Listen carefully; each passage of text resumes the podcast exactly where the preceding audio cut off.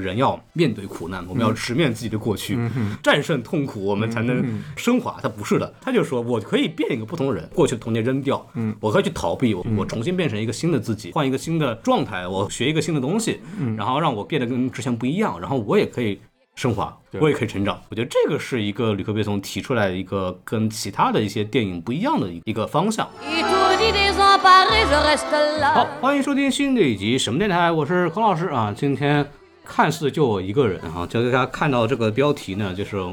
来聊一下最近上映的一个新片啊，就是《狗神》。对，然后我也是去参加了《狗神》在上海的一个首映礼，然后现场也看到了这个吕克贝松啊，带着主演们过来跟大家见面啊，场面非常热烈火爆啊，有很多人提了很多很奇怪的问题。对，然后跟我同场的，然后就就正好看到一位这个朋友啊，曾经好多年前也来过我们节目， 对，来来录过这节目的，呃，也叫吕克老师。 然后他曾经是那个长期在跑法国电影节的呃电影节的记者嘛，然后也是这个上海国际电影节的欧洲电影的选片人。让我们掌声邀请啊，欢迎一下于克老师啊。哎呀，好，大家好，大家好，我很长时间没有来对，我们的节目了啊。因为为什么请吕克老师来呢？就是那天那个吕吕克老师跟我说他也去，然后我说就讲吕克贝松的电影，就找吕克老师来就比较合理，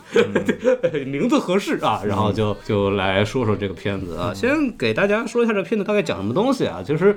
呃，说起来一句话可以解释啊，就是一个有童年阴影且一路被伤害的自闭症孤儿道格拉斯在和狗的相处中获得了温暖，并在这个童年与现实的双重创伤下走向了犯罪的道路。 这么这么一个片子啊，这么一个片子，听上去就非常像一个超级英雄电影。然后片子叫《狗神》嘛，然后英语叫《Dog Man》，就是这个翻译过来，呃，非常的有意思。你嗯，可以按照我们这个直译翻过来，按照中文的习惯，就什么狗侠什么东西都是可以的。就吕克贝松现场也开玩笑嘛，说为什么叫 Dog Man 呢？是因为像 Batman、像 Spider Man 这些侠已经被那个用光了，所以我们就选了一个 Dog Man。对，这个 Dog Man 本身也是有侠和神的双翼的。然后我们之后会聊。呃，先简单介绍一下这个电影的一些基本信息吧，还是按照我们常规流程。这个电影呢，首先是参加了2023年的这个威尼斯电影节，嗯然后也是拿了两个提名嘛，一个就是那个主竞赛单元，就是金狮奖，然后还有一个叫酷儿狮奖，这个应该是给这个我们叫性少数人群的主题的电影的一个嗯对对提名奖项。对呃，目前为止，其实各大评分的话，豆瓣是八点零啊，这个分数还是比较高的。然后，但我们录的时候，其实在上周的这个周末，刚刚在这个、嗯一些的国内的城市做了点映嘛，嗯、像上海啊什么的。呃，然后在那个 m d b 上的话，应该是六点八分左右的这么一个成绩。然后，吕克老师，这个电影在法国的评价是什么样子的？呃，这部电影呢是九月二十七号在法国上的，基本上也就是威尼斯电影节这个期间。嗯，然后呢，在法国这边的普通观众，也就影迷给它的评分挺高的。嗯法国的阿罗西尼网站呢，也就相当于豆瓣或者是相当于烂番茄吧。嗯然后也是那种呃观众可以评分的嗯观众可以评，媒体可以评，然后观众打出了四点零的分嗯儿，也就是五满分五星四点零，基本上那换成豆瓣就是八分儿。嗯也就是说，在这个方面，对李克贝松这个新片的评价方面，嗯普通观众或者说影迷们的中国和法国影迷的这个观点是一致的。嗯，呃，吕克贝松的传统异能嘛，对对对对对。 嗯后来查查了一下，他威尼斯电影节他还不是第一呃那个去参加的威尼斯电影节，他在之前参加了那个多尔电影节。嗯多尔电影节呢，就是主要放一些美国的片子或者是亚洲的片子比较多。哦然后他这个片子有比较有趣的，就是它是法国的片子，但是它是在美国拍的，它是全程用英语的，对对吧？嗯它里面除了那个埃吉特比亚夫的那歌是法语的，其他全是英语的。这情况其实跟当年的那个里昂，就是这个杀手不太冷是一样的，就是诶嗯，吕克贝松为什么会喜欢干这个事儿？因为他在美国学的电影嘛。嗯，在美国，嗯，自学电影，他一直这么说。他好像自己说他从来没有接过好莱坞那种大公司的钱，什么拍电影，但他一直在拍英语片，就是然后用的都是美国演员。这个片子的这个主演嘛，就是卡利布·琼斯，也是美国的演员。嗯，对，然后这个就非常演有员趣。嗯然后导演就里克贝松，我们就不介绍了。这个之前就最著名的啊这个杀手不太冷，嗯对吧？然后明年据说是二零二四年会上，不能说重映，是在中国第一次首次上映对对，在中国大陆第一次放映，然后会有一个这么一个经典回放啊。这个吕克贝松当在这个首映礼上也提到了这一点，对特别有意思。三十周年，这片子问世三十周年，，对，然后嗯，如雷贯耳，中国影迷多少影迷啊，还有电影人的这个对启蒙，然后三十年后终于在中国的大荧幕上正式上映了。然后吕克贝松还特别就是幽默的说：“哎，为什么这这个电影从来没有在大陆上过？但是为什么很多人都说我很喜欢看？”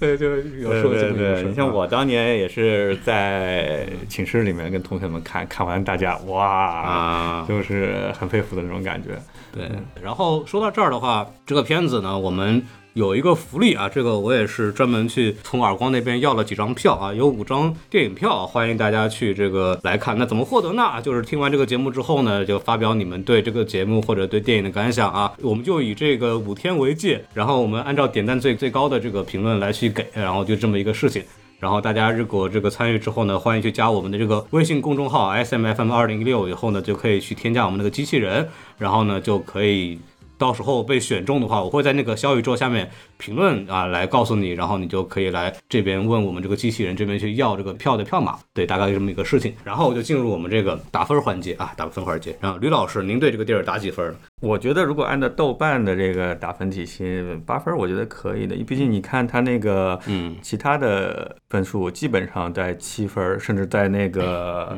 这个杀手不太冷的话到九分儿，对，也就是说它稳定发挥，确实是八分儿，而且我觉得这次这个片子有一些新意，或者说有一些复古的意思。但是比它前面那些片子呢，看上去又有一些早期的那种独立的那种电影的色彩，我觉得哎还是有蛮多惊喜的。然后我这边话给八点五分啊，这个主要要给分的原因是因为这个片子玩的这个意就很有意思，就是狗的和人之间的这么个互动，然后包括它所谓的叫什么啊，就是狗是来救赎，来嗯是救赎人类的这么一个关系啊，爱爱狗人士，我觉得就是特别喜欢这个东西，然后包括。呃，它的节奏是特别好的，就是我们对一直对在呃，说，就我其实一直是这个观点，就是中国的导演或者中国的创作者要先会拍好水桶片，就是去拍好一个各环节都不出大问题，然后很流畅的一个商业类型片。然后这几年其实有很多的导演一直在尝试和现实主义题材的衔接，但是往往啊，就我们就说有些关键的环节出问题。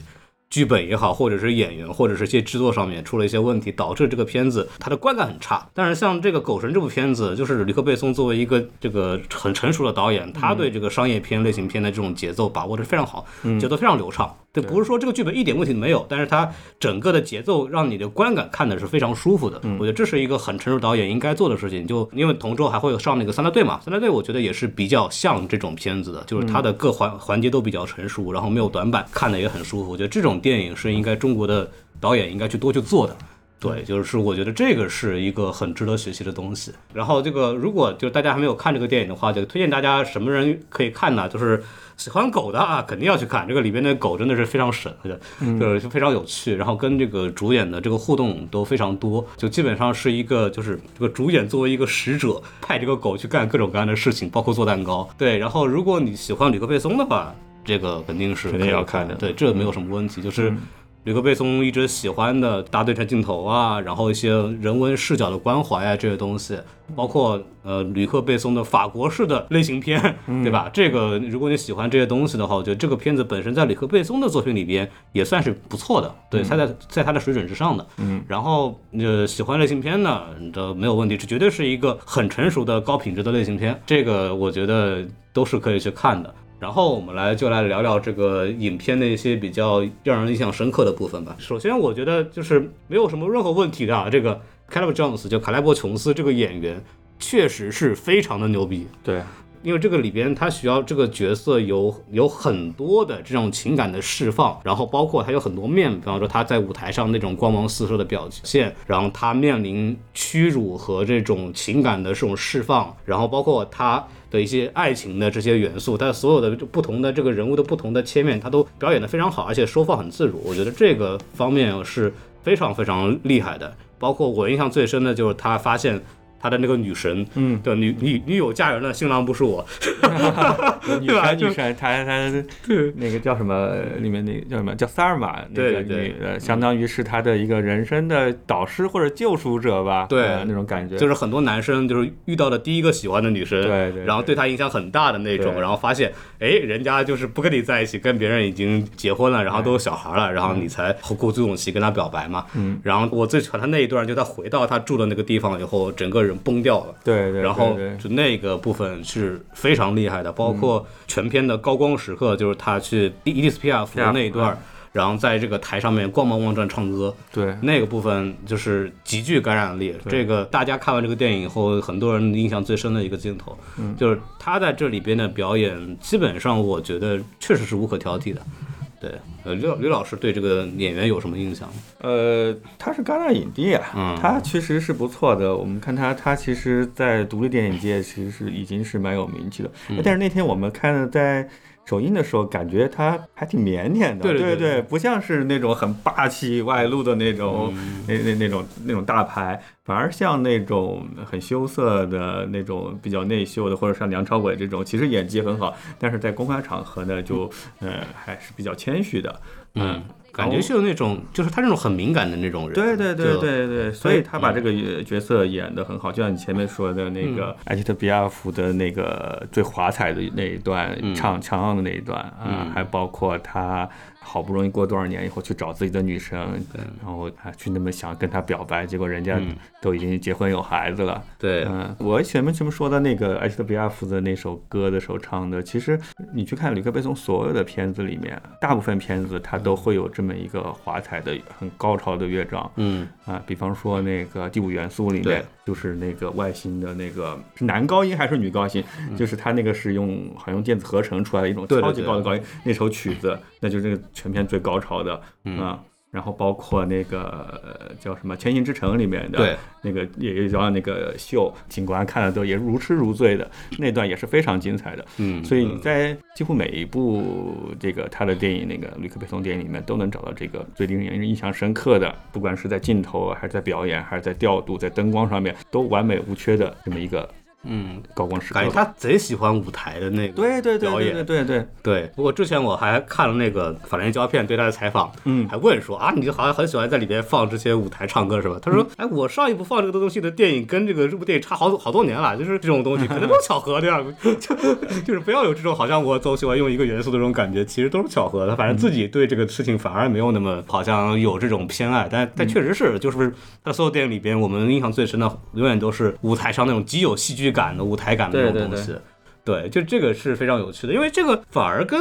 就是类型片这个事情没有那么的搭嘎，嗯因为它这种东西，这种浪漫好像对就跟美国的那种类型片不太一样。对对对他还对喜欢很喜欢搞那种形式感很足的东西。嗯就我觉得这个这个是他自己一个非常有意思的特点，然后这也为什么我们说他拍类型电影，但他确实又跟好莱坞的东西又不太一样，我觉得这是一个很有意思的点。嗯，对，然后再往下聊的话，其实本身狗神这个人物的设计，我自己也是非常喜欢嘛，因为他这个里面设定这个孩子。小时候被他爸拿枪打了一枪，对然后手指被打断的之外呢，还有一个问题是那个子弹反弹回来把他脊椎打了嘛，所以说他理论上来讲就是一个残疾的状嗯残疾态人，嗯对。但是就是他如果想的话是能站起来的，只不过很疼而已。嗯，对，所以说，呃，他这个人物设计的一个非常有意思的点，就是里克贝松在里面设计了几次站立，嗯，就是让他站起来。对我觉得这几个地方，呃，是就人物的一个怎么说升华和进化吧。我觉嗯得这个每次他站立都有这么一个特点，嗯，比方说刚刚我们老反复说的那个舞台，嗯，就是那时候他就说我能站，对，嗯就是我能够站起来，就是因为那个情节就是他想去应聘，想去当这个夜场的夜场的歌手，歌手，对，然后那个老板说没有人想看一个残疾人，对，然后他说对我能站。对，然后他跟那个旁边那个也是有点那个异装癖的那个哥们儿，就是说你替我看着我，到时候你得给过来扶我啊，我可对我可 撑不住啊，撑不了撑不了那么久。然后就是那一段就进到了我们刚刚反复提的那个唱歌，让他全程就站在那个地方，嗯，然后唱唱着后来就也开始不行了，说哎快快拉布布拉布布，对那个部分就那个站立非常牛的是因为他在这一次就经历了情伤，要要什么重新做人的那种感觉，重新站立起来。对对对，受到尊重了，受到大家尊重，他感觉自己找到了不是一个哎，对不是一个就是普通的残疾人，他也给能能发挥作用啊，对那种在舞台上接受人家那种鼓掌那种感觉，我对他这种嗯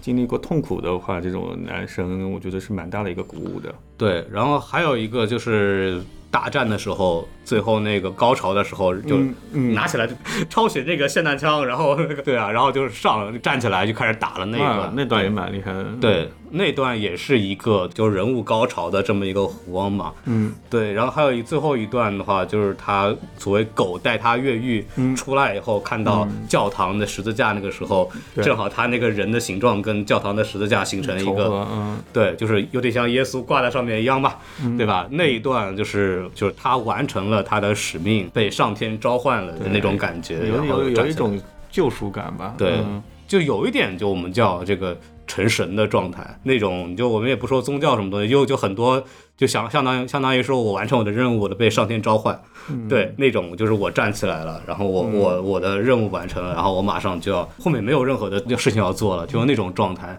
很多人说这两段，其实我我也看到的那个法国朋友的评价，就这两段蛮像那个《这个杀手不太冷》里面的，嗯，就杀手不太冷，他最后也是一阵大战嘛，然后在警察的包围下面，差一点嗯就逃脱生天来，但是有一个加里奥特曼最后给那个是多少人好，太经典了那个镜头，被人最后。暗杀打一枪，这个嗯对多少人都希望他最后就差一步就就逃出去了。李克贝松总算在这个片子里给你还了个愿，他是真逃出去了。嗯，啊对，而且那段就是很神性嘛，就是狗过来，然后把它带着它一点点往前走，然后它嗯是就是一点点这个人站起来走走走走走出来，然后嗯过来那一段感染力是非常强。他设计这个人物，让他可以去站立这个东西，就是每次剧情上需要嗯一个高潮或者需要把这个人物进再进一步升华的时候，嗯这个站立都非常有效。然后因为当时李克贝松在做的时候，他在采访的时候也讲说，我是报纸上看到这个有这对么一对个对，小是孩有儿的。真事，真人真事，对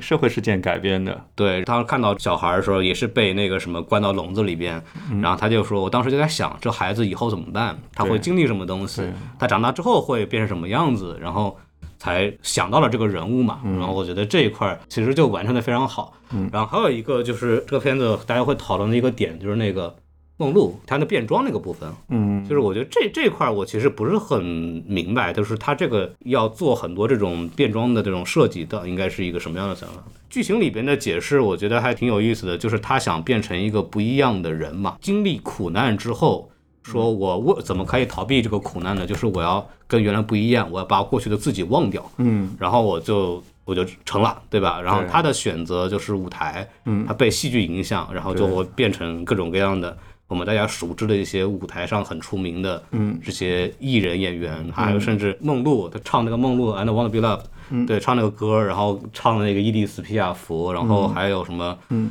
演那个罗密欧朱丽叶啊，一嗯开始演罗密欧，演完罗密欧不过瘾，再演个朱 丽叶，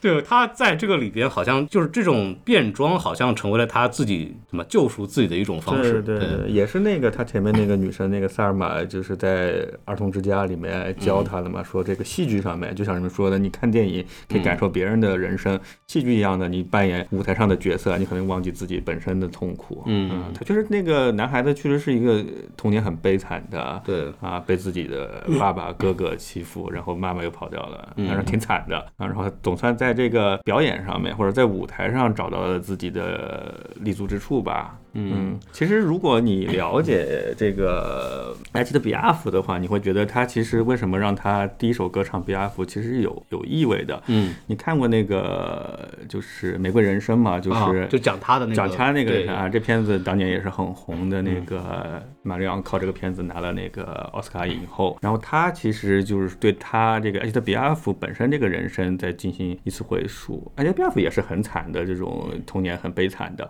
然后好不容易靠自己的呃努力，然后成为了一代歌后。啊，对但是他因为他这个身体不好，然后其实他四十多岁好像就去世了就就身体不好，而且他在舞台上的后面大概战后以后，他的舞台上面就是也很差的。所以如果你看过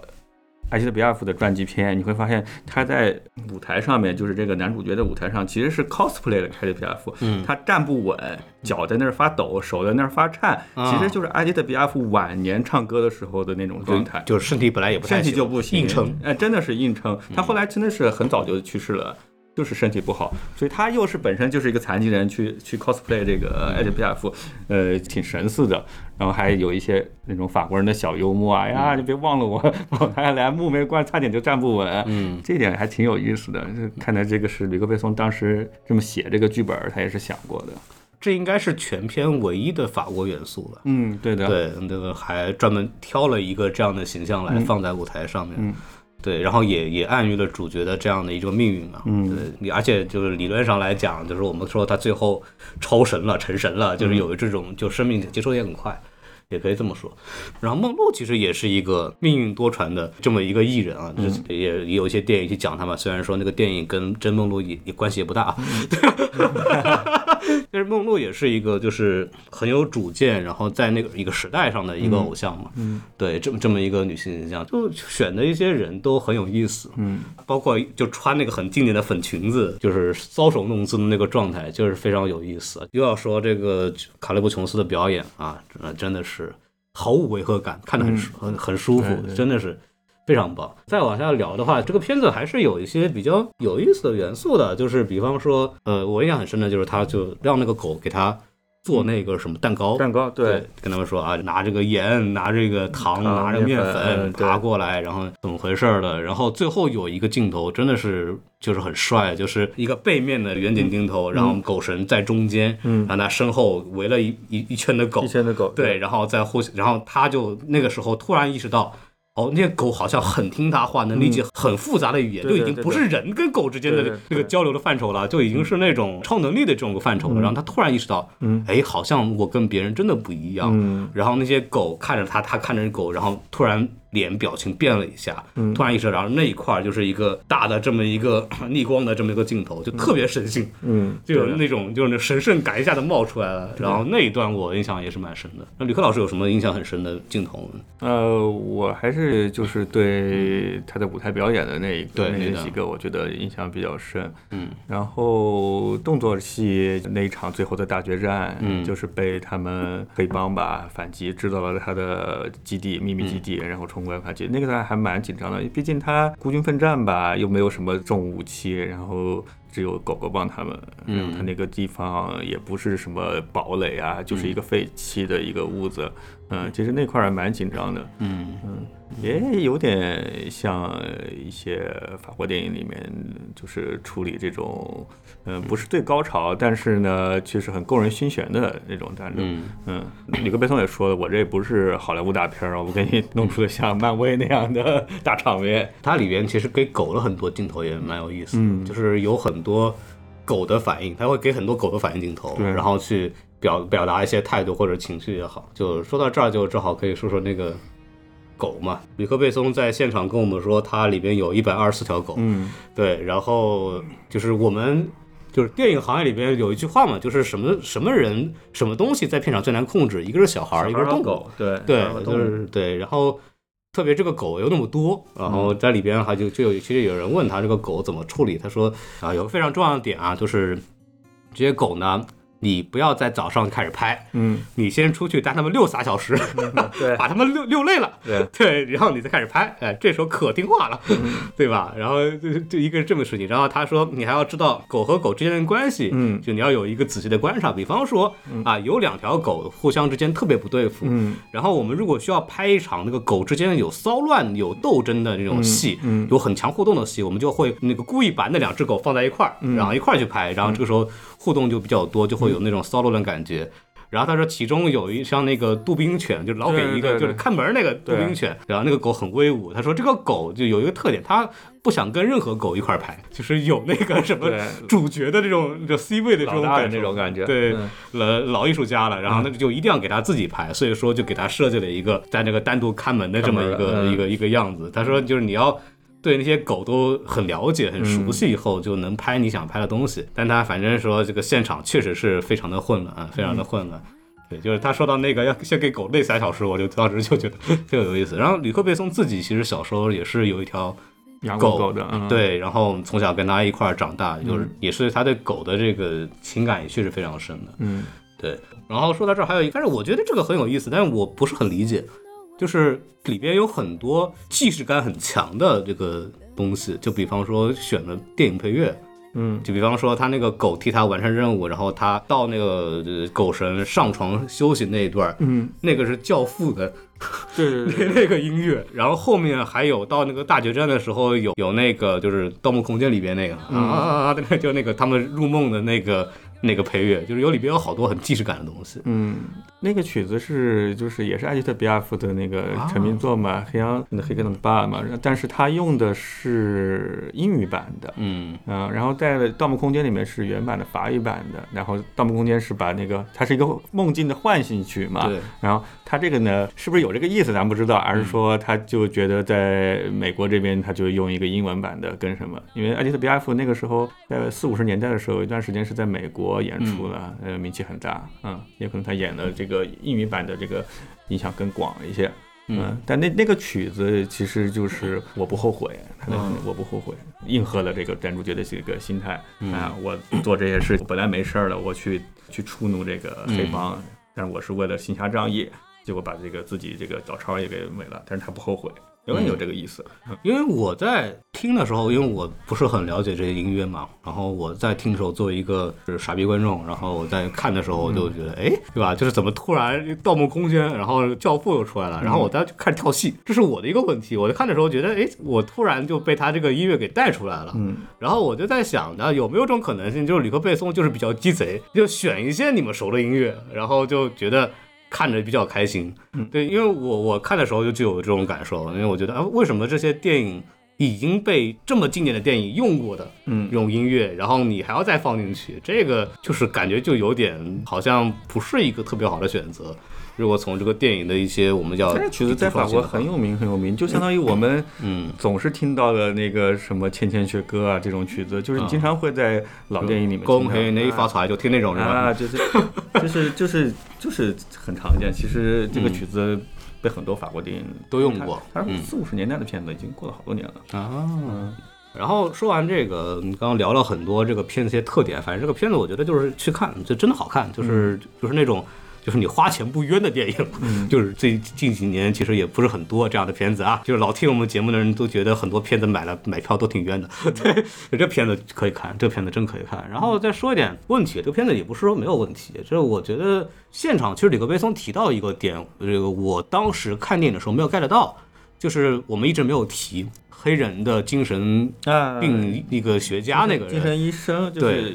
警察局里面给他派的那个那个女医生，对，嗯因为那个整个的这个背景是因为他完成了那个最后大战之后被警察盯上了嘛，嗯，把他它抓盗住取了的，嗯，，对，倒叙的一个事情，然后请这个医生过来跟他聊天儿，嗯，对吧？然后他一边聊着一边去回顾他之前做的事情，对对对然后穿插着这么来嘛，嗯，对。然后吕克贝松在现场有被提问说关于这个角色的这个女呃精神科医生的这个角色的这么一个设计的时候，他说其实他是希望狗神，他作为一个就是神嘛，嗯，然后希望给这个医生的人生经历做一个救赎，因为这个人生这个医生嗯也也也嗯也表达出来一些，对吧？就是生活也不顺，家庭也不也有对点问题，嗯，她这个离婚，然后丈夫有家暴，对对吧？然后工作也不是特别的满意，然后小孩儿还有一个小孩儿，然后跟他妈一块儿挤在一个房间里住啊，等等等等等等。嗯，对。然后我在看的时候，其实我没有太 get 到，就是这个狗神和这个女主之间的一个很强的救赎关系。这个我觉得。可能是一个要去，就是你不提，我是很难看出来的东西。 对，我觉他得这最后点了，他说对你为什么要跟我把 你的交心，对吧？对那个女的问他你为什么要跟我交心，然后他说他说我看出来了，你嗯你的生活上也有不顺，但是怎么看出来的他没有拍出来，嗯，对，就是他确实也拍出来他为什么不顺，但是我在看的时候，我觉得这个不顺挺正常的，甚至都不是特别不顺，对吧？你跟狗神这个人生一比，对吧？对对对你的对生活太幸福了，对对对吧对对？而且他没有说有非常强的互文感，嗯这个是我觉得有点可惜的。就如果搁我来去重新去。说让我去写这个片子，我可能说，如果想完成这个目的的话，可能是希望这个黑人医生和这个狗神之间有更强的互文。嗯，我觉得可能观众就能更明白一点，觉得这是我觉得看出来学的一个问题。但是他就有一个矛盾，你如果让他们有。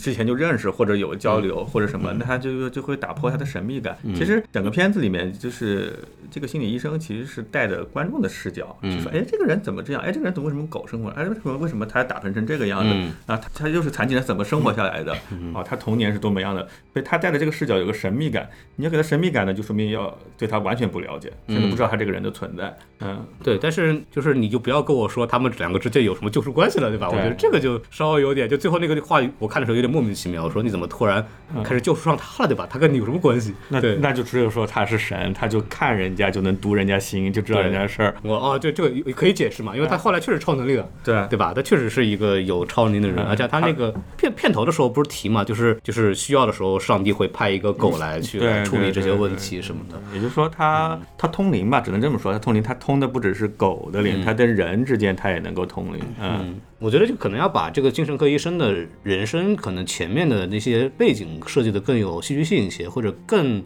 怎么说更互文一些，嗯，可能效果会好明显。我有一个想法，嗯对其实我觉得呢，他如果里面加一个，比方说那个心理医生，他家也有一个狗。呃，对，哎，比方说他通过这个狗，然后再了解那个心理医生，对啊哎，这样搭起来可能好像还有一个联系。 对，这个就哎更加的商业电影了，就嗯更加超级英雄，我感觉对有那种感受。然后还有一些就是我觉得。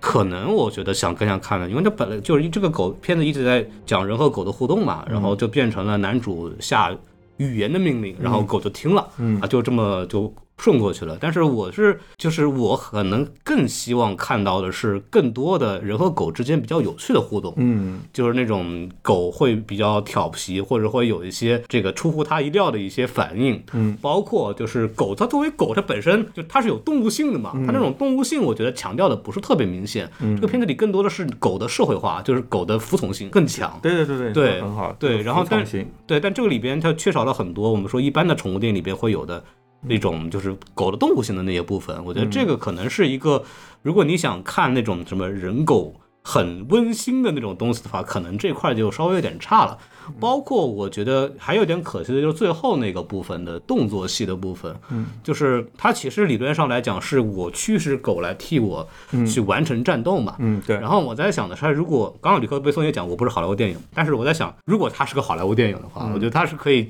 多做一些人和狗之间的配合互动。对对对对，我觉得这块儿可能是会更有意思一点。然后包括可能镜头上的话，我是期待有一些狗的视角，嗯，就是狗的主观镜头，哎对对吧？然后跟人之间有一个交互，包括可能最后的大战的设计是狗和人之间的一个什么好玩的配合，嗯就是能更能体现出它跟狗之间的关系嘛。对，当然这个如果这么弄了，可嗯能就是按尼克贝松说的，就是它太戏剧化了，或者它太好莱坞了，嗯，可能这个问题。但是我觉得从我看的过瘾的角度来讲，哎，我是希望有更多的这样的。有趣的设计，这样嗯反而话更加就是体现出你作为一个狗神，你跟狗之间的这种心灵的这种感应和对那种那种互动和那种关系吧。我觉得这一块儿可能是稍微，我觉得可能他如果能更吸引人的话，应该可以这么去做一下，嗯，会会好一些。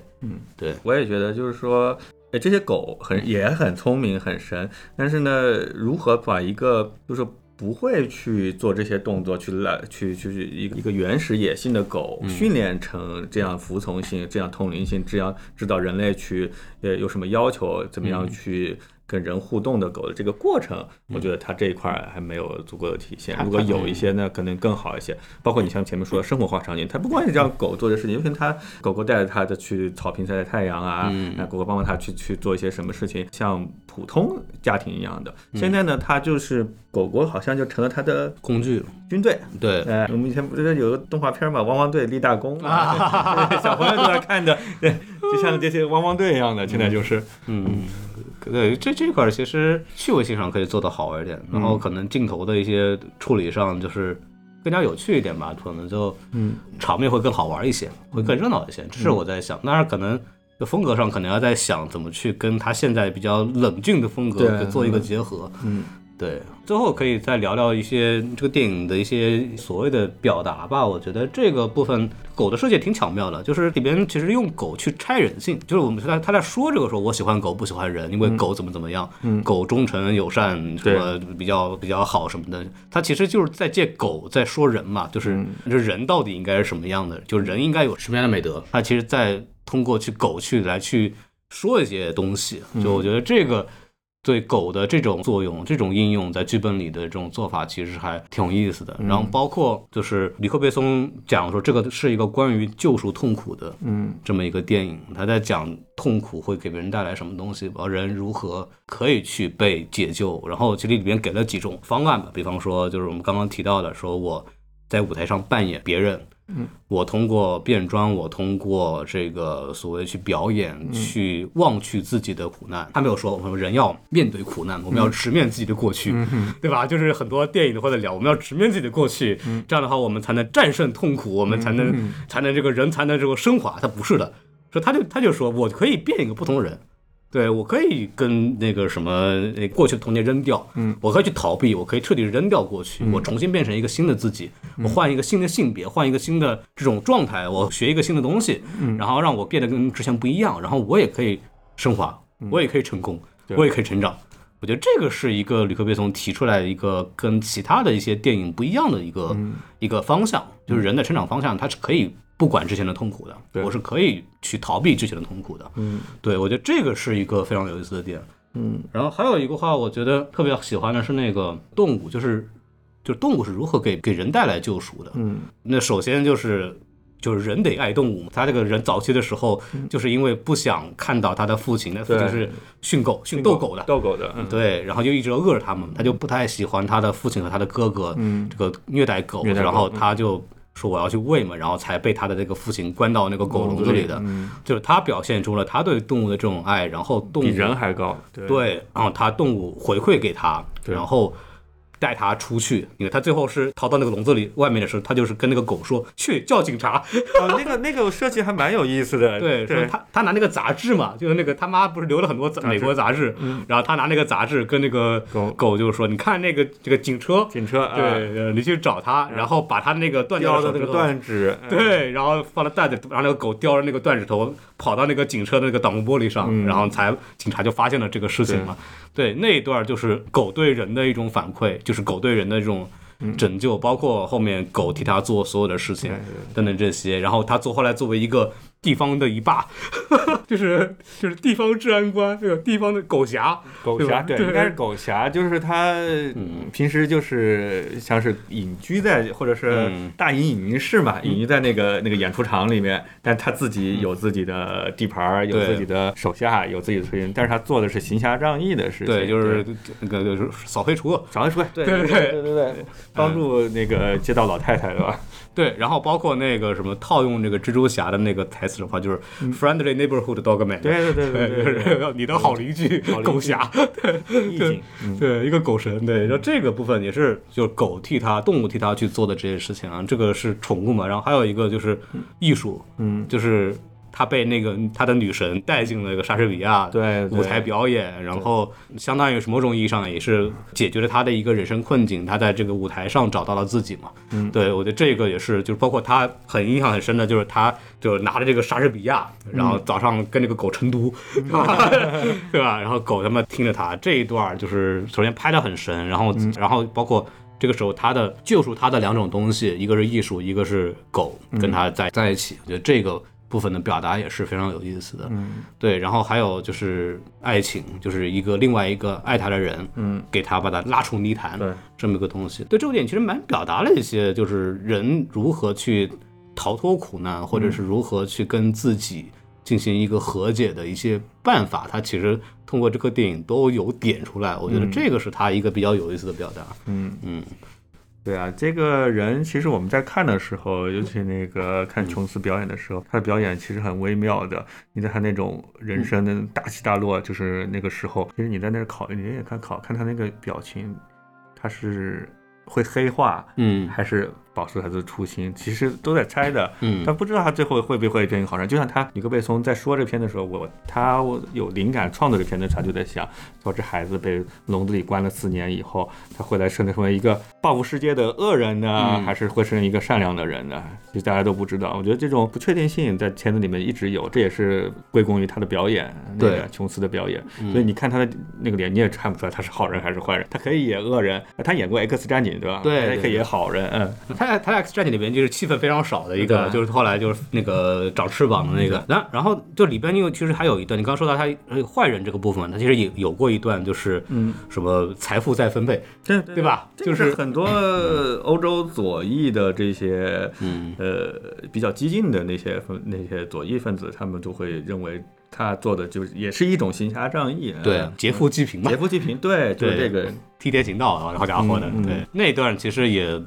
挺有意思的，就是它里边也说这个人面对苦难之后，嗯他是如何思考这个社会的，嗯他后来自己也说嘛，这是不对的，对吧？就被那个心理医生一点说，你这是犯罪啊， 对吧对？这个确实是，哦我这个确实有问题，嗯什么什么东西的。他后来也收手了。嗯，对他后来有就有有意识到，嗯这个这个部分是有问题的，但他其实反映出了这个人在整个过程当中，他是他的思想是怎么变化的，对嗯对对他是怎么成长的。我觉得这一块儿其实也很有意思，他其实片子表达的东西还是蛮多的，嗯，其实蛮蛮有意思。我的理解啊嗯，他其实对人性他是有一个慢慢了解的过程，因为他从小他的他没有受到什么家庭的爱，他妈妈跑了，他爸爸跟哥哥对他就是很残忍的那种，他缺啥缺乏人性的这种同情啊，或者父爱或者家庭的温暖的。嗯，然后唯一获得的温暖就是那个那个女老师那萨尔玛给他的，然后他其他的。所有的信任感或者是安全感都是狗给他的，对，嗯，他里面有一句话嘛，他说，呃，我认为狗唯一的缺点就是太太相信人了。对啊、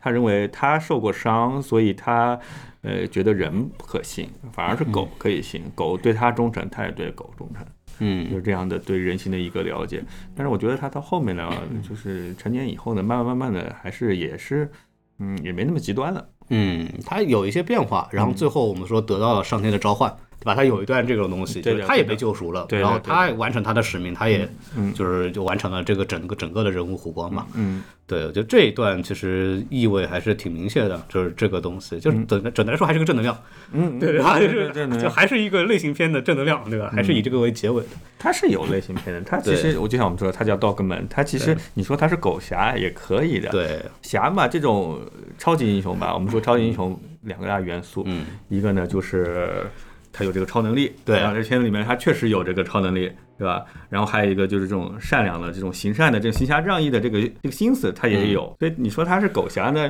或者说他有一个微弱的超能力的那嗯个超级英雄呢，他也可以算得上，嗯。对，而且还有一个哦，超能英雄还有一个什么，呃，变装隐居，这对对也是超级对英雄经常用的元素，他这也有。对对对，然后童年很悲惨，哎，对对对，对，这不是 Batman 吗？对对对对，只不过他超级没英有雄，但他没有 Batman 的超能 力，钞票的钞。对对，父母双亡嘛，超级英雄的必备这个对前提嘛，就是对他这里边就是父母在很早的时候就就是离他而去了嗯嘛，就是没有这个父母的职责嘛，所以他也基本上就是一个从小就是以孤儿的方式来长大的这么一个情嗯况，就还挺有意思的，就就确实是一个非传统的超英片，对，你你可可以以这这么个理贝解松写背写剧本的时候，肯定也是还是参考了超级英雄的一些套路，或者对他反着套路来。嗯， 嗯，他他其实我觉得他呃，从电影结构上面他其实是反的，他其实前面的你说如果真的是一部超英片嗯或者是一部呃三幕式的好莱坞大片，那上来第一场应该是一个很长的一个动作戏，对，但没有，他下面就是一个悬念，就是他开着被车嗯就是带被着狗。发现了，被发现，他到了好像动作戏，好像过了很长时间才会有一段，嗯一开始的动作戏都是什么狗去什么别墅里边啊，对，拿东西什么的对的那种。对，然后这个里边其实就是我们说他如果要套一个什么呃美国漫画的一个形象的话，有点像我们说反英雄那种。对嗯对，他认为自己在做正确的事情，但他的手段。并不一定是完全正当，对，然后有这么一个面对社会、认识社会的过程，嗯，对吧？然后后来就是最后就是一个英雄高光，嗯，然后这个人物完成了成长，这是一种反英雄套路，比方说像嗯死侍啊，或者我们像像惩罚者啊那种，对对对吧？就金刚狼，金刚狼其实也是反英雄，这样对这个按照最早以前的那种设计的话，嗯，对我觉得这这些东西还是有一些这种叫什么既视感的，嗯对，所以说。看的时候也很开心啊，它是一我们说它有很多的人文嗯关怀，有很多的艺术表达，但它的整体的这个人物的成长套路还是一个很规整的东西了，嗯是个很规整的东西，啊就是那种就是吕克贝松就是很懂这个结构的，对，他肯定是很懂这些商业电影的类型片的元素的，嗯，所以但虽是然他自己不承认，对他虽然不承认，但当然他他很厉害的，嗯他这一点呢，就是说他能把这个美国的东西、好莱坞的拿过来，然后对他自己再分解、消化，然后用他的方式来表达出来。嗯，然后你会觉得他跟好莱坞的电影也不一样，他跟法国电影也不一样。对嗯他就是老在说说我在拍一个我自己喜欢的电影，我在拍一个自己想表达的东西，嗯我拍的东西都是个人电影，嗯就不是什么什么商业片儿，对吧？老就说说不要说我懂观众，我怎么可能懂观众呢？嗯我拍的这个电影拍了四五年了，我怎么会懂现在的观众呢？对吧？就是永远会有这个问题，但他确实是技术上吃的很透，嗯，对，然后他是在技术上吃的很透的情况下再去排，然后就会有那种结合嘛。就是老说，就是吕克贝松不是有一个评价嘛？他说他是法国的斯皮尔伯格，嗯， 음,对吧？就斯皮尔伯格也是，就是我很喜欢斯皮尔伯格的，就是一一这个原因，就是大型商业片我拿得住，然后我个人表达的时候也能拍，嗯，然后我拍什么电影我就用什么电影的手法去做，对，然后我所有的电影我都有一个非常这个成熟的结构，能让观众所有的观众都能看下去。嗯，然后我能把我想说的东西也拍了，然后我又能保证每次在做的时候都有跟我之前电影不一样。嗯，就这种导演就是就是很厉害啊，就是那种。真的，他不是那种只会拍一种电影的导演，这种导演是是真的是很厉害的。啊所以吕克贝松他不光是导演，他也是编剧，然后嗯他是制片人，他自己那个欧罗巴公司当年很大的，在法国上市的，自己造了一个那个巴黎造了一个电影城的嗯，他是一个不只是的，他是制片人，或者说他有自己的制片公司的，有一套体系，有一套班组，他也发掘了很多年轻的那个嗯法国那种年轻的商业导演，像拍《Taxi Home》几集的导演都是他挖出来的，嗯哎，有点像现在现在那个徐峥啊，他们这些培养的复制了很多新导演，哦嗯，就这样的。就那种像《坏猴子计划》一样。对对嗯对对对对，他当年确实是这块儿做的，至少在欧洲还是独一份儿的，做的非常好。嗯，但后来你要看整个电影市场的发展呢，你要每一次都抓住的这个发展方向也不容易。对，法法国，你比如说商业片，其实呃非常成熟。是吗？嗯，艺术电影呢，那是更不用说了，那全世界第一了。但是商业片，呃，因为在我们这种一般的观众看来，就是我们都知道法国的导演对吧？除了艺术家那一挂的，对吧？戈达尔啊那种是吧？这种东西，然后完了以后，你说商业的导演好像就这个贝松，然后也很难说就很难就一下子能想到其他人。哦那那个谁呀、让雅各阿诺呀、他其实啊是商业片，他不是拍《狼图腾》嘛，嗯，他是算商业片，而且他也是一号称嗯，最会拍动物电影的嗯导演嘛，对啊拍了那么多昂斯腾那个是合拍片嘛？合拍片。对然后还他今年不是有一部片子在那个中国上了嘛，嗯是讲那个巴黎圣母院烧掉的那个啊燃烧的巴黎圣母院。嗯，然后这个片子其实是一部商业片，但是它拍的有点像纪录片的那种感觉。然后在国内上了，哎嗯，不知道大家有没有去看过，也确实是不错的。嗯嗯，然后说到这儿，正好聊聊这个吕克贝松吧。对，嗯因为 我对他的了解，就我这种大俗影迷者所谓的。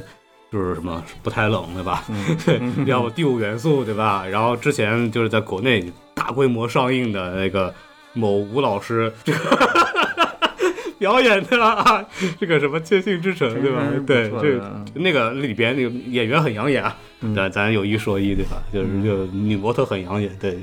就别的东西我就不太了解了。就是就吕克老师吧，你也叫吕克嘛，就是这很多人问我是不是因为我起这个名字是因为贝北松苏里呃里克克贝贝松，那倒不是，是以前看一些法国老电影里面这个名字呢是比较常见的那个法国人的名字啊、现在不太有了，现在法国人都什么尼古拉这种名字更多一些。他们现在敢起吕克嘛，就是一提到电影两个吕克嘛，一个贝松，啊一个戈达尔嘛，对吧？现在我问 过法国同学，我说你这代人不太取，他说我们听到吕克这个名字就听上去感觉像七十多岁的老爷才才用的 名字，就什么国中啊、建国啊这种哦这种很老的，这哦种爱国啊这种。啊，有这种啊，这个想法，他们挺有意是思啊他们是也是一代人会用用代一个的名字一代的名字，这段时间比较流行的啊。啊，对，那正好就聊聊吕克贝松这个导演吧。嗯您对吕克贝松的印象是什么呀？嗯，我们呃第一部看吕克贝松的片子，也就是那个这个杀手不太冷，嗯我记得挺清楚。那时候在宿舍里面，呃，同学弄的 DVD、嗯 VCD，那时候还是 VCD，啊，对， VCD 看的，当时呀，一群人就就在宿舍里面电脑上看看完了以嗯后都很仰慕，就是很吃惊，包括他的镜头啊，包括他的什么呃表现方式啊，包括两个演员，大家都对很喜欢那里波特曼吗？啊。现在这个片子依然是在豆瓣上面非常高的分儿，对，嗯，但是这片子其实在法国当年上映的时候评分也不是特别高，感觉法国人什么电影都不喜欢。啊， 就商业片儿在法国都不高，啊它就是艺术片高。商业片里面高的就是给评价很高的，就是影评人评价和呃影迷评价双高的都很少，嗯票房都很少。但是那个吕克贝松他其实前三部的片子是艺术片，嗯，他到《Nikita》之后才开始拍那个商业片儿的。以前我记得就是那《碧海蓝天》，比较那天对对，他是三部片嘛，最后的决战，然后地下铁，嗯和那个碧海碧海蓝天都是艺术艺术片的范畴。然后那个时候，法国影评人对他的评价很高的，觉得他是一个自学成才的天才，啊然后有有有希望的。然后那个两部片子好像也拿到了凯撒的提名吧，包括那个这个沙尔布泰冷也拿到提名，嗯。然后在之后，他转向了商业电影以后，啊然后堕落了。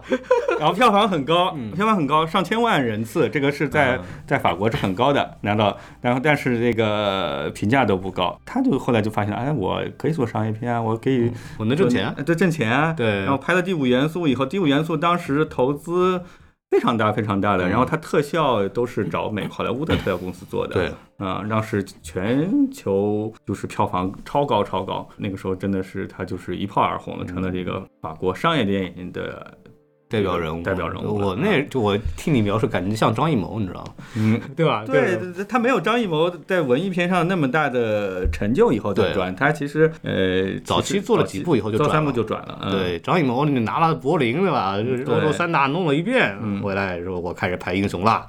对，这么一个事儿。呃，到后来开始拍那个《这个杀手不太冷》以后，他这边的片子其实《第五元素》啊，然后那个《圣女贞德》啊，这些片子都是拍的很商业。嗯，嗯，尼基塔那种，尼尼基塔就开始商业了，然嗯后后面的片子就是投资越来越大，然后他也走国际化路线。嗯，包括你看那个《圣女贞德》和《第五元素》这就是呃大片儿的拍法了。嗯，米拉乔沃诺维奇对，嘛，那热个消息。然后法国人对这版《正女贞德》其实评价真的不高。嗯，他觉得啊，一个乌克兰人来来来演我们的那个圣女，然后拍的就是一个动作大片儿，一点没拍出这个片子。因为这这个这个题材拍过很多遍，嗯以前很多大师，德莱叶这种大师都拍过的。然后我还看过一个巨奇怪的《圣女贞德》，我忘了是哪个，嗯也是一个欧洲哪个大师拍的一个东西，那个有歌舞片儿里头，哦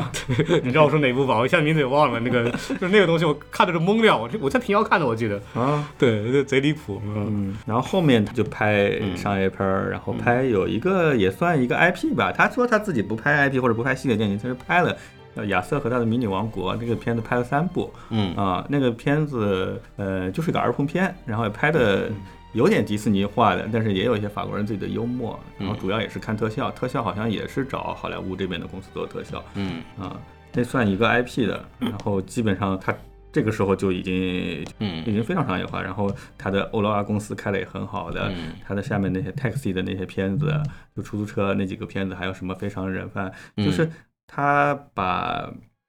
商业片儿、类型片已经做的批发化了，对然后手底下有好几个呃很能干的年轻导演，还有《飓风行动》，其实他之后又拍了几部嘛，对对对吧都是他们公司出的。对，他就现在就跟徐峥一样的，开始到后面做制片人，推新人的那些中国徐导演，克嗯呀那些，啊对看就自己弄了一个系列之后嗯是换人拍，对换人吧？拍像那个对陈思诚也是嘛，对对对对吧对嗯唐探之后对找了对对拍找人拍剧啊，后面自己也说嘛，四的话可能找别人拍了，自己不拍了，当制片人嘛，嗯嗯就就还有那种自己的叫啥，对就是商业的想法，对，他也看的。他比如说现在科幻片，他也想看科幻片，他就拍科幻片，对吧？呃，冒险片火了，他就拍冒险片。呃我记得那个阿黛莱的《非凡冒险》，他就是开始拍方那个冒险片，然后就很多很多特效的。然后这片子我记得那个时候是一零年的时候，就是上海世博会的时候，那个时候他带这个片子到上海来，我记得我那时候我去采访他的，嗯然后跟他还有女主角还有制片人就聊了很久，他就说，哎，这个片子其实。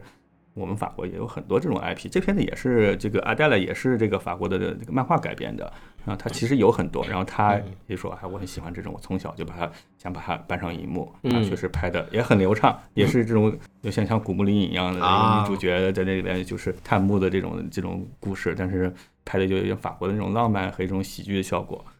嗯，所以他拍这种片子呢，其实也是顺应潮流的， 嗯，我觉得他就蛮有那种，我们老说嘛，就是中国电影怎么走出去嗯嘛，就是。呃，拿自己的故事拍一个成熟类型片，对对这可能对是一个最靠谱的玩法，对对对对吧？就是他其实就走这个路线嘛，对就是对自己的，这就是我自己的那种民族的故事和 IP，或者是一些神话传说，对。然后找一些美国演员，对吧？就对就像什么德德尼罗啊，什么纳里波特曼啊，对这些人这个干什么呃，嗯卡利波琼斯啊萨呃斯嘉丽·约翰逊呀，对我们瓜姐呀，拍对超体的时候，对，然后包括那个什么，包括那个什么《千星之城》对吧千星？那个戴恩，他就会用一些大家很熟悉的那种演员，嗯，然后可能再搭几个什么他自己的人，比方说以前那个让里诺啊，对，对这些就是，他幕后团队是是法国的嗯这是法国的，然后演员是用的好莱坞的，对嗯甚至那个 Lucy 里面还用了那个谁，那个韩国的那个明星，然后他的特效都是找好莱坞做的，当然法国的特效也还可以，法国其实它 CG 技术蛮好的，它毕竟。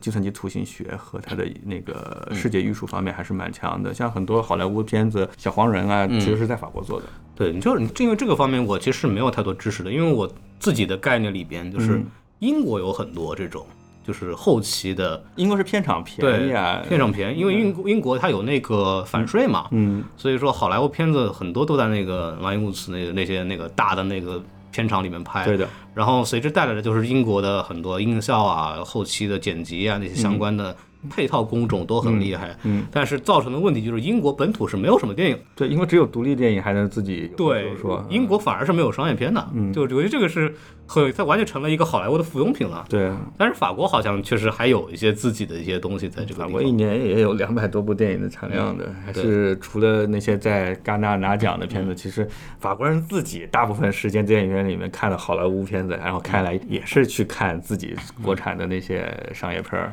嗯，因比方说我们老说中国电影就是好像不太行什么东西，后来我一看，就英国的那些这个票房前几的全是好莱坞电影。对自己也没什么电影的，对吧？就是中国能有些本土片子能拿那么高票房，也挺厉害的了。你要这中样国这现么在说，不一样，中国你看年度票房里面现在有多少外片，百分之八十都是自己的片。，对，就是你不管怎么样吧，它确实是产业上成长了，对吧？各种各样的原因造成的这个结果，但是你反过来想，那确实是站起来了嘛，这确实是有自己的东西在这个地方。对，你像《千星之城》这个片子，其实它的 IP 在法国或者说在整个欧洲非常有名。如果了解欧洲、欧洲那个漫画的话，欧洲漫画的话，这个、所以它也是一个欧洲的 IP 呃。非非常大的一个 IP，、就是当年他一开始吕克贝松那时候说，他说一开始我是想拍《青春之城》，但是就是资金啊还有规模上不到位，然对后我就拿。拍了自己原创了一个，但是原创的时候，他只是用了《千星之城》的一些元素，然后原创了一个第五元素这个故事来拍啊。然后过了很多年以后，然后呃才才把这个《千星之城》这个片子拍出来。拍的时候，原作的那个作者刚刚去世，没看到。嗯，这个这个确实是，但是哎，反正拍 的，哎，那就特效还可以的，特效还特效还可可以以。但是然后它也契合了那个当时，就现在也是就是敏感的这个那个移民的对这个移民问题移民的一个主题。嗯对，然后还有我印象最确是那个超体，对我之前也是、嗯那个，就是现在还反复被无数的叫什么啊几分钟说电影儿，啊一一直在一直在发，就是那个超女体人怎么样那女个人开发大脑，开发大脑对，嗯在聊这个事儿，他就自己也知道，他说这个这个是个伪科学，这个什 么开发一百，他开发自己一就致他说我就拿来编个故事，编个爽片，对，就里面还有很多那种在香港的那些元素啊，什么东西。嗯卖的很好，嗯对卖的这很好，是他欧罗巴公司卖的最好的优选的，好像对，啊是。最后变了一个 U 盘嘛， 对，那个我印象特别深，最后对的，变成一个 U 盘，对对对，人生的还有尽头就是法国人 U 的盘那种幽默感的，嗯，对，我觉得那那个，然后那个门口里一插进去，哎，好像里面有什么很多知识什么的，我觉得这个事儿贼离谱。对，但是那个片子我蛮爱看的，嗯，就还就还挺成熟的那种商业类型片的那种玩法。对，看下来就是吕克贝松，就是他作为一个法国电影代表人物，确实是很有价值的嘛。那就是你看，嗯。搞了这么多欧洲的 IP，然后拍成大片，然后对全世界都看，嗯，然后又也让让雷诺那些演员给那个走出来了嘛，嗯对嗯就成为了一个国际巨星这样的演员，就是他确实在用用他自己的那种能量和方式，让法国的这种电影能够在世界上面得到一些不一样的这种认知，就对对是对，它对于法国电影的国际化还有商业化的这嗯个推广，其实是、呃挺有挺大的功劳的。嗯，。对，嗯但是就是法国艺术界或者说这个艺术家对他的评就是评价就就就是他就是一个商业导演啊啊，他从来没有拿过凯撒奖。嗯，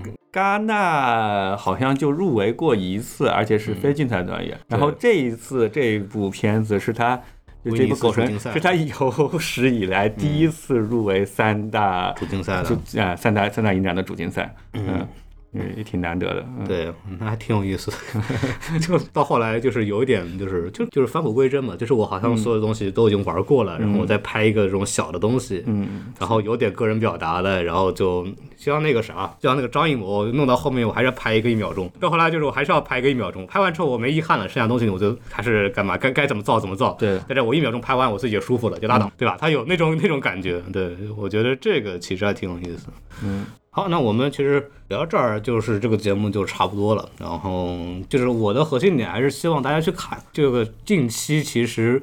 我们国家的电影局为了六百亿这个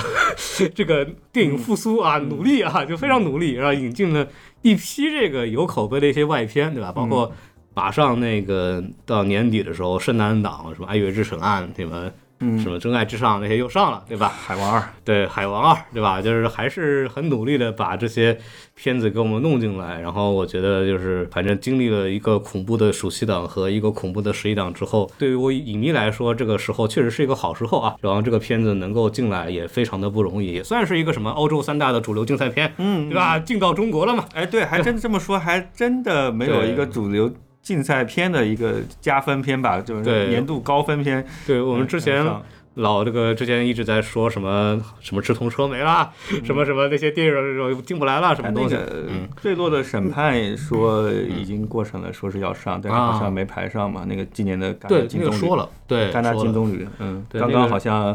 什么公布金球引进奖嘛也入围了，反对正确实不错。那个片子那就是真正的法国艺术片，对你得有一点的门槛儿的，对然后要耐着心去看，然后发现这片子的好的地方。嗯嗯。嗯，相比之下，狗神呢，就大家可以心态可以放轻松一些。对，你就当一类型片看，你就嗯当当一超级英雄电影看，我觉得也看得很舒服。嗯，对，然后他的这种气质和关注的点和表达，确实又跟我们看烂的那些漫威那些比起来，确实又很不一样。嗯，然后整个的流畅程度和这个艺术水准完成的，也比我们近几年进来的那些漫威电影要强上不少。这这个嗯有有一说一，确实是。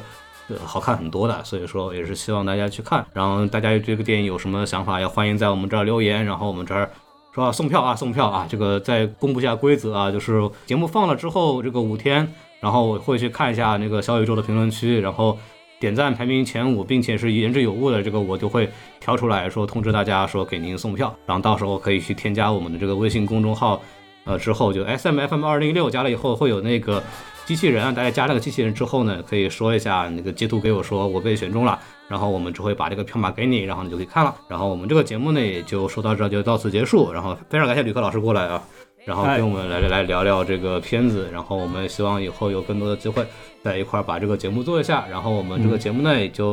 跟大家说再见了。如果大家喜欢我们这个节目，欢迎点赞、评论、转发、打赏什么东西的。对，因为我们这个最近我也脱产了嘛，所以说对我对钱这种东西肯定是有有多少想要多少的，对吧？欢迎大家这个努力投喂，对吧？然后我们这个节目就就到这儿了，然后感谢大家的收听，然后拜拜，嗯好，再见谢谢。大家，拜拜。 Marier les amours avec leur trémolo.